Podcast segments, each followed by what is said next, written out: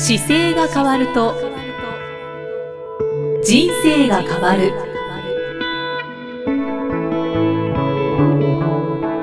こんにちは、生きみえです。この番組では中野生態東京青山の院長姿勢治療科中野孝明先生が人生が変わっていく成功する姿勢力についてお話ししていきます。中野先生今回もよろしくお願いします。はいます、さて中野先生、はい、昨日お誕生日だったということで。そうですね。はい。おめでとうございます。はい。一日経ちましたけれども、はい、ありがとうございます。ねすっかり年の瀬となりまして、はい、そんな年末にお誕生日なんですね。はい。そうなんです。小さな頃から、ちなみにおいくつになられたんでしょう？これ今年で44ですね。あそうなんですね、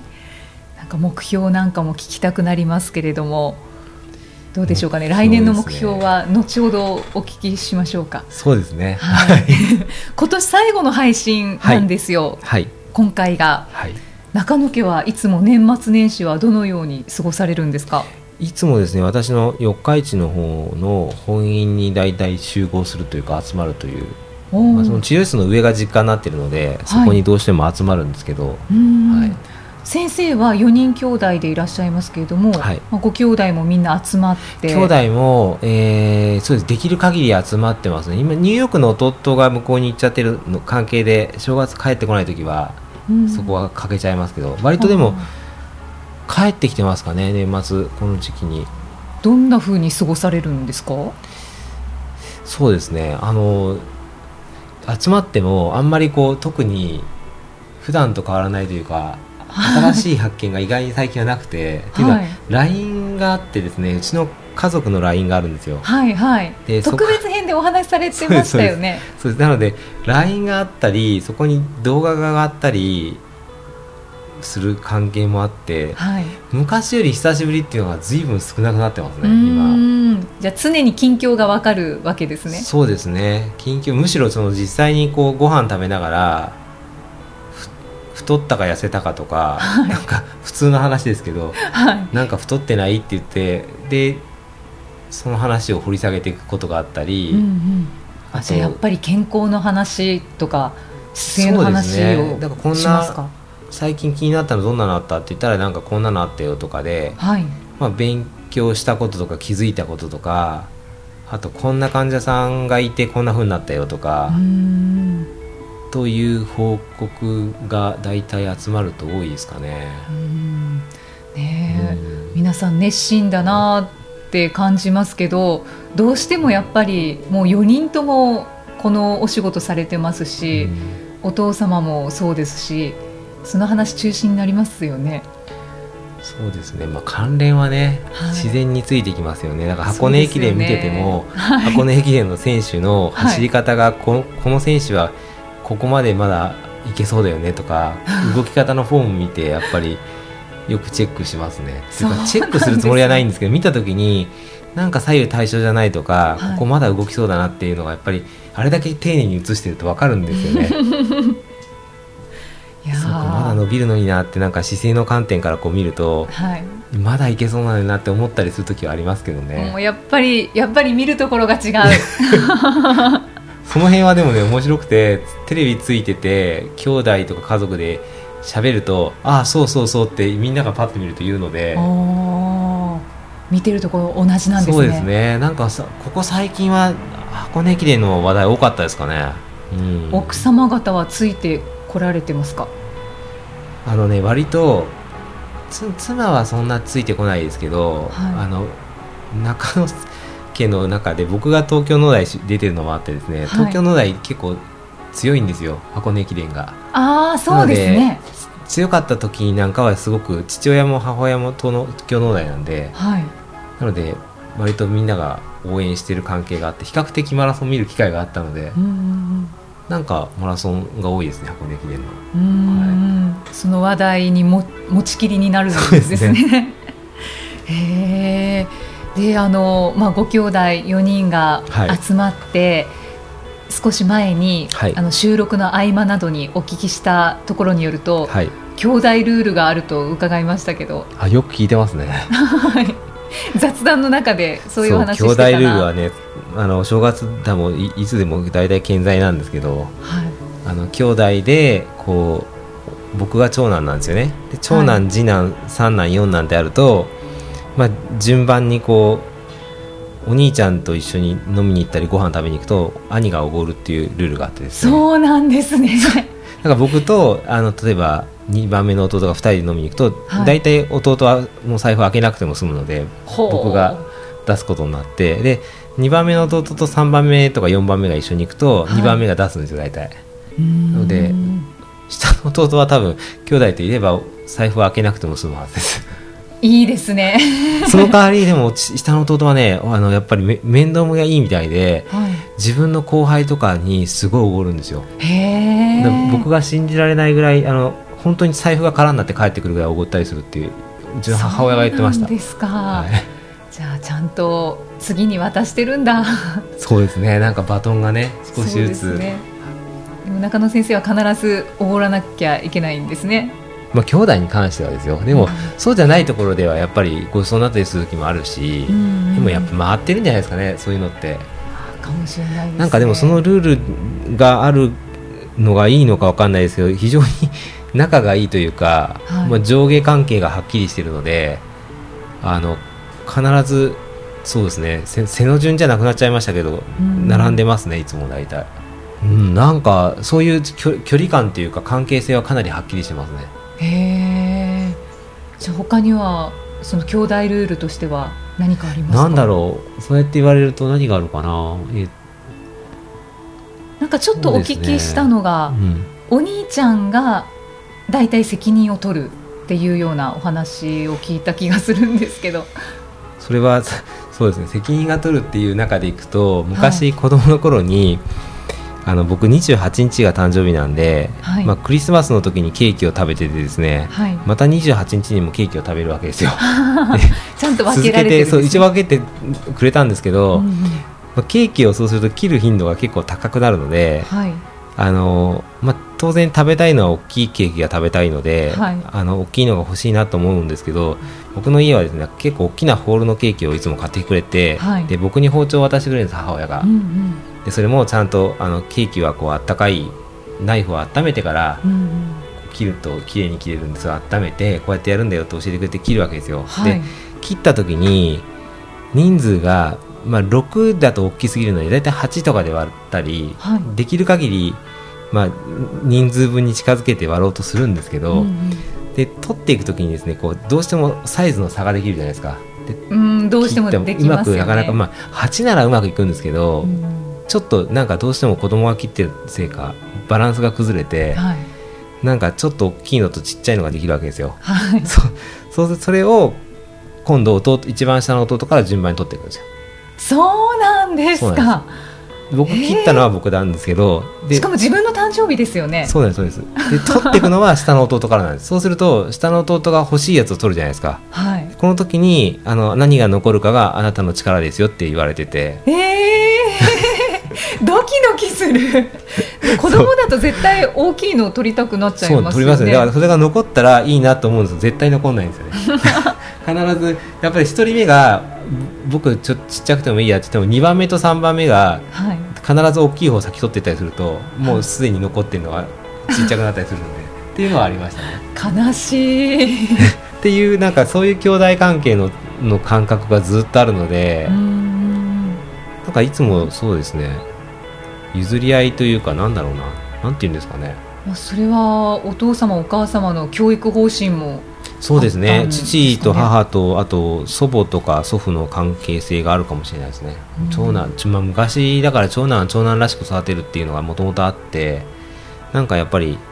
私の祖父なんかは僕に結構優遇してくれていつもうん。長男だからって大体先に。あそうか。さかあのあれですね。焼き魚とかでも、はい。大きな魚があるとあはい。僕から食べてよかったんだよ。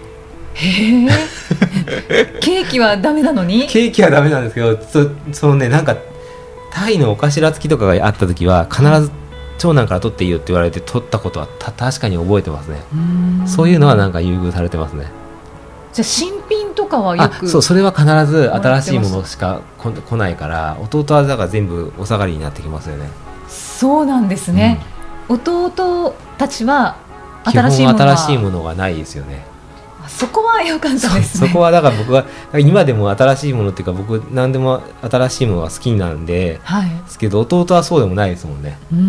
それはあるかもしれないですね。それはちっちゃい頃の生活環境がそうさせてるのかもしれないですね、ね、結構面白い。兄弟ルール他にもありそうですけどね今兄弟ルールふと思ったんですけど、はい、携帯電話とか今どんどんどんどん新しいの出るじゃないですか、はい、多分ね兄弟並べると使ってるパソコン僕が一番新しいですいつも。そうなんですね、うん。な多分ね新しいものを僕がすぐアップデートしたくなるのであじゃあ新しいの出てるから買おうと思って買うんですけど多分ね、はい、下の弟は使えるから買わないと思うんですよね大事に使おうとするんですか、ね、うん、ちょうだいってよく言われて渡したことはそういえば結構何回かあって。今も継続してました。あそれは中野先生確かにマイブームたくさんありますし、ね、新しいもの好きですよね。そうですね。そんなになんか意識してなかったけど自然に多分好きなのっていうか新しいのあったら使ってみたいなって思うからじゃあ買ってみようかなと思ったりするのが弟の方が多分そういう意味ではそこは我慢するかもしれないですね年末にして発見しましたね。そうですね。えー、ぜひまた兄弟ルール何かあれば教えてください。はい、かりました。で中野先生ご自身は、はい、まあ、体については何か意識して年末年始ってお過ごしになられますか？僕はねほとんど実は変わんなくてあそうなんです、ね、あの今もそうなんですけどもずっとこの数数年間っていうかやってるのが1週間にいつも、まあ、1回必ず運動するっていうのと、はい、それからまあ、食べ過ぎたら走ったり運動するんですけど、うん、お正月なんかは逆に食べる量が普段2食だったりする時も結構あるんですけど、はい、それを3食必ず大体 実家に帰ってると朝昼夜で出したり、うん、お茶飲んだりするから食べる回数すごい増えるんですよね。お正月ですし。なので運動する頻度が逆に増えてますねお正月の方が。そうなんですね。朝起きて走りに行ったりとかしてで朝ごはんの時に電話で言われて戻るってことは結構あって。へえそんなに長く走ってるんですか？いやそんなに長くはないんですけど多分家にいるみんなからすると長いんですよね。何キロぐらい走ってらっしゃるんですか？大でもどうだろう。1 4 5キロとかかな、えー、じゃあ12時間ぐらいそうですね。1時間半とか2時間ぐらいですけどでもなんかそう走って確かにその田舎で走ったことがなかった時の感覚からすると、はい。どこどこ駅に行ってからどこどこ公園行ってどこどあのどこどこの駅行ってこうやって来たよとかっていうとすごい距離なんですよ。だから四日市っていうところだと例えば JR 四日市駅って駅があってでその先にこう公園が緑地公園っていう公園があったりするんですよね、はい、で公園があったりあとまた近鉄四日市駅って駅があったり、はい、でちょっと離れてるんですよ、うん、そういうのをこう行ったっていうとなんでそんなとこまで行ったのとかってよく言われて。驚かれますよね。それだと本当にまだ何キロもないんですけどそれで公園の中何周か回ってこっち来たよとかっていうのを。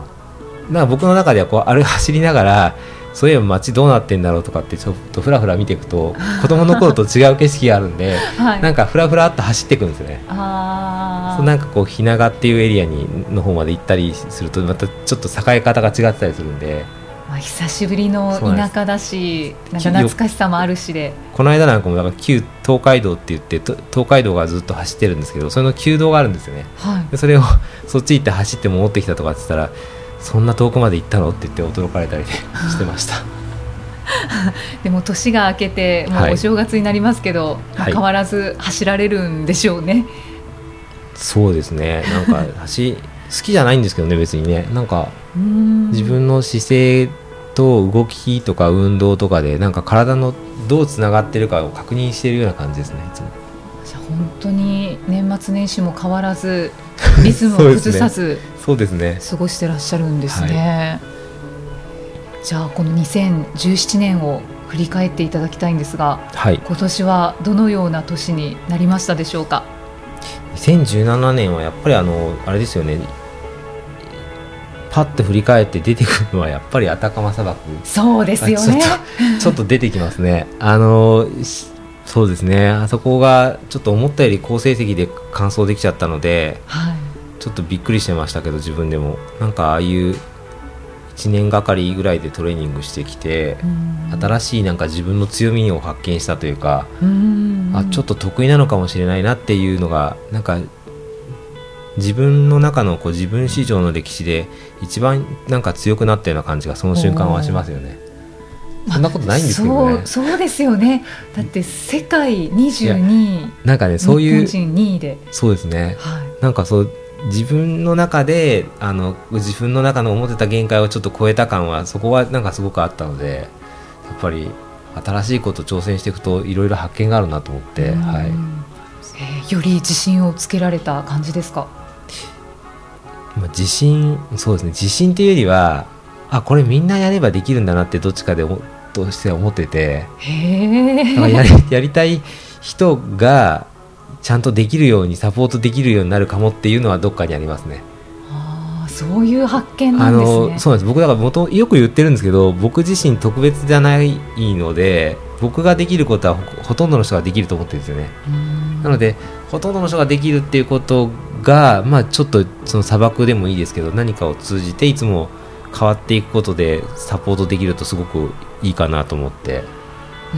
そうなんですよだから2018年は僕もそうなんですけど2018年って来てる方にはやっぱり2018年ってどうされますかってよく聞くんですけど、はいはい、やっぱりお一人お一人の中の2018年がちょっと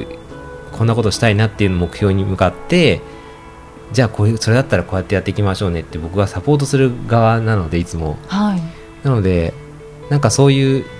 自分の中でやったらできるんだなっていう実績が一個固まった感じですね。2017年で、はい、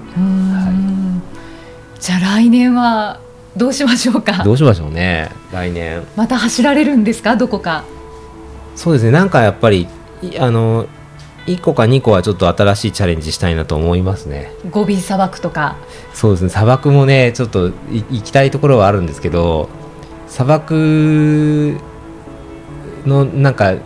雰囲気が結構見えてきたので次砂漠も、まあ、興味があるんですけど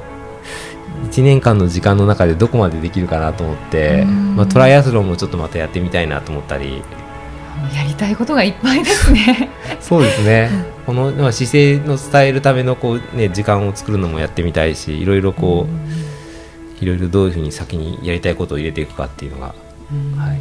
そうですよね、はい、いや来年の中野先生の活動も本当に楽しみです。ありがとうございますであの今年7月から始まった一生疲れない姿勢の作り方入門講座、はい、こちら本当にもうすぐに満席になる人気講座となりましたけれども、ねはい、来年も引き続き開催されますか、はい、引き続き開催します、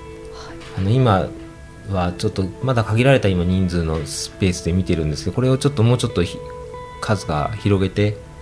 見れるような形で人数が増やせるようにできるといいなと思ってるので。それはありがたいですね。今そうですね。5名、今5名とか6名とかですね。そうですよね。ですから講座の詳細はぜひホームページをご覧になってみてください、ねうん、中野先生本当に来年も活躍を楽しみにしておりますので、はい、今年1年ありがとうございました。ありがとうございました。ありがとうございました、はい。それではいつもの締めの言葉をお願いします、はい、えー、体を見直す時間は人生を見直す時間である。では中野先生また来年もよろしくお願いいたします、はい、はい、こちらこそよろしくお願いします。ありがとうございました。良いお年をお迎えください。